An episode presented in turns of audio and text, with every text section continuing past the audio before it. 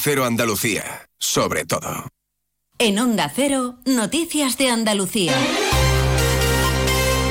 Jaime Castilla. Buenas tardes. El personal judicial y las fuerzas de seguridad en el campo de Gibraltar unen sus voces para pedir más medios y apoyo en la lucha contra el narcotráfico. Los jueces proponen que la Audiencia Nacional lleve las macrocausas de drogas, mientras que la policía reclama más personal y mejores condiciones. En Ceuta, la presión migratoria no cesa y en Córdoba los trabajadores del campo han cortado la A45. Además, Crece la pobreza en Andalucía, según los últimos datos del INE, afecta ya a cerca del 40% de la población. Noticias de Andalucía. La Asociación de Jueces Francisco de Vitoria pide que las grandes causas de narcotráfico de la costa andaluza sean trasladadas a la Audiencia Nacional, una propuesta que ya hizo hace tiempo el Partido Popular. Pedro González, buenas tardes. Buenas tardes. En una rueda de prensa en Madrid, su portavoz Sergio Oliva ha alertado de la falta de apoyo del gobierno central y la pérdida de prestigio para España que supone esta quiebra del Estado de Derecho, como la ha calificado una batería de medidas para evitar que se quiebre el Estado de Derecho en determinadas zonas de España. Por ejemplo, que la Audiencia Nacional asuma de una vez por todas la competencia en la investigación de este tipo de delitos con independencia del lugar en donde se desplieguen sus efectos, que se reforme la ley orgánica del Poder Judicial y la ley de enjuiciamiento criminal para agilizar la tramitación de las fases de investigación de los delitos y también que se establezca un complemento de penosidad y peligrosidad para todos aquellos que se dejan la piel día tras día en los juzgados de esa naturaleza. También reclama esta asociación incentivos económicos para el personal judicial de la zona del campo de Gibraltar y evitar así la alta rotación que existe por las malas condiciones. Una reclamación similar hacen desde CESIF y Jupol, cuyos representantes han dado hoy una rueda de prensa en Cádiz. Allí han descrito un escenario de condiciones laborales insoportables, sin medios ni apoyos del gobierno central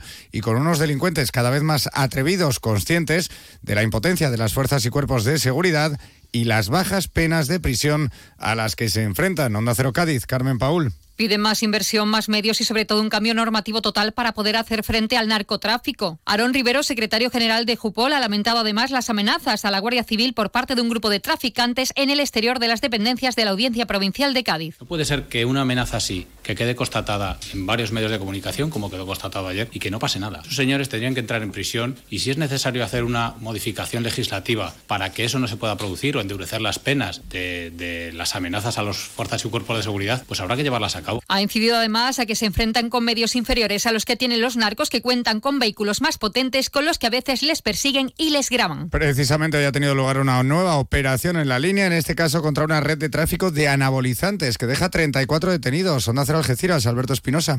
Una actuación conjunta de la Policía Nacional y la Agencia Tributaria que arrancó en la línea de la Concepción en 2022. Entonces detuvieron a 24 personas e intervinieron 390.000 euros en efectivo y 24.000 más en monedas virtuales, consiguiendo aflorar un patrimonio a los investigados de 7 millones y medio de euros. Ahora en esta segunda fase que acaba de concluir hay 10 detenidos más a los que se les acusa de blanqueo de capitales y pertenencia a organización criminal. Habrían ingresado en efectivo más de 1.100.000 euros. Y el gobierno de Ceuta también pide ayuda al Ejecutivo Central porque la presión migratoria no cesa. En las últimas 24 horas las entradas ilegales a nado superan ya las 100 personas. Onda Cero Ceuta, Yurena Díaz.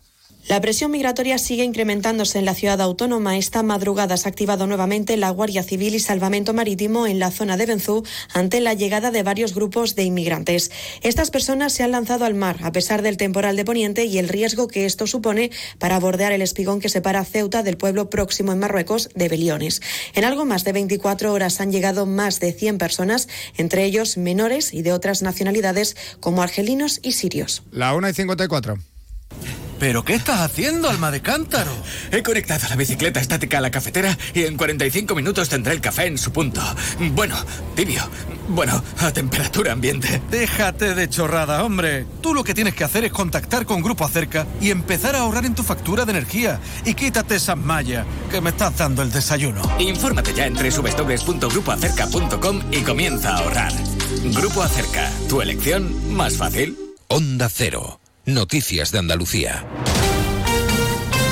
El porcentaje de población en riesgo de pobreza y exclusión en Andalucía ha crecido casi dos puntos en 2023. Se sitúa en un 37,5% de la población. Son 11 puntos más que la media nacional, lo que hace que la comunidad sea la primera de este indicador de toda España, tan solo por detrás de Ceuta. Son datos de la encuesta de condiciones de vida del Instituto Nacional de Estadística, la conocida como tasa Arope, que en toda España ha subido medio punto.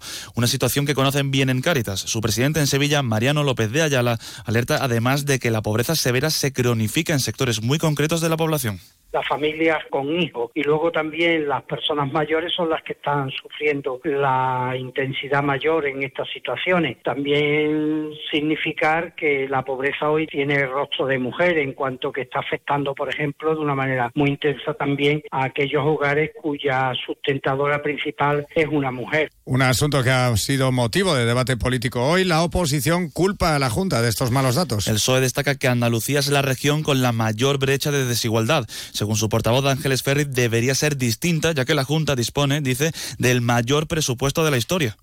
Un titular se carga de un plumazo toda la campaña institucional de andalucismo de hojalata que tiene el señor Moreno Bonilla. ¿Cómo se puede ser líder en todo cuando cuatro de cada diez andaluces está en tasa de pobreza y son personas con carencias materiales y sociales severas? unas críticas que comparte el portavoz de Vox, Manuel Gavira. Acusa al presidente Moreno de intentar, dice, ocultar estos datos bajo el 28F y el nacionalismo andaluz.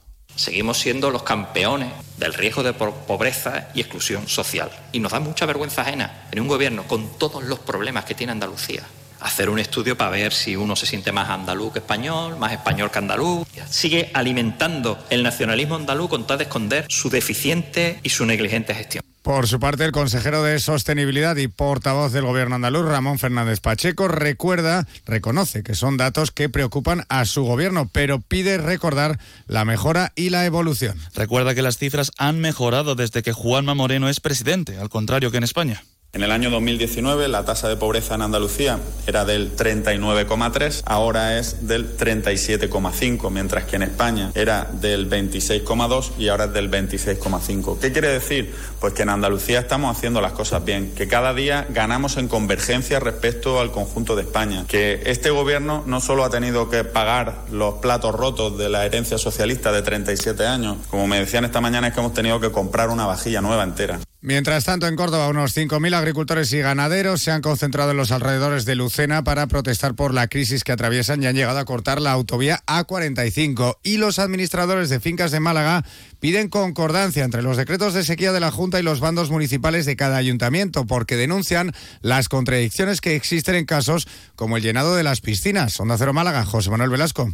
Las comunidades deben tener en cuenta regulaciones como las ordenanzas municipales, decreto de sequía del Gobierno regional y el Reglamento Técnico Sanitario de Piscinas, ante lo cual desde el Colegio de Administradores aseguran que es imposible cumplir con todas estas normas. Manuel Jiménez, presidente de los administradores de fincas. No tiene ningún sentido de que Vélez Málaga tenga un bando municipal regulando la situación de la pérdida de agua diferente al que pueda tener Benalmádena o Torremolino. Piden los administradores de fincas la reunión de la mesa de la sequía para alcanzar acuerdos que sean comunes para todos. Canasta de bodegas Williams ⁇ Humbert patrocina los titulares.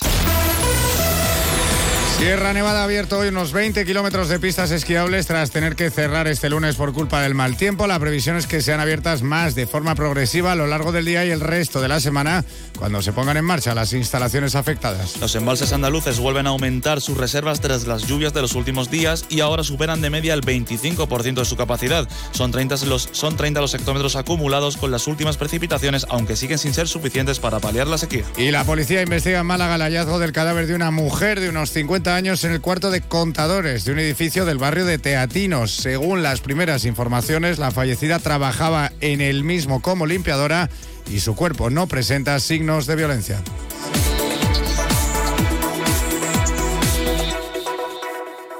Luis, estoy pensando en comprarme un coche blanco. ¿Qué dice Yuyu? ¿Blanco? Cómpratelo negro. No, no, no, no. Blanco y grandecito. Ahí con la familia. Anda ya, Yuyu. Cógete un deportivo, un caprichito. Caprichito el canasta que me voy a pedir. Eh, pues otro para mí. Hombre, por lo menos en eso siempre estamos de acuerdo.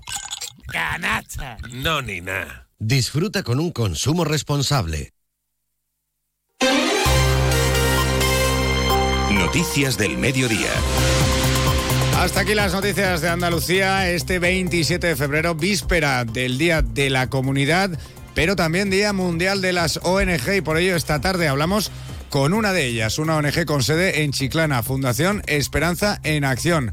Y ahora, noticias de España y del mundo aquí, en Onda Cero. Buenas tardes.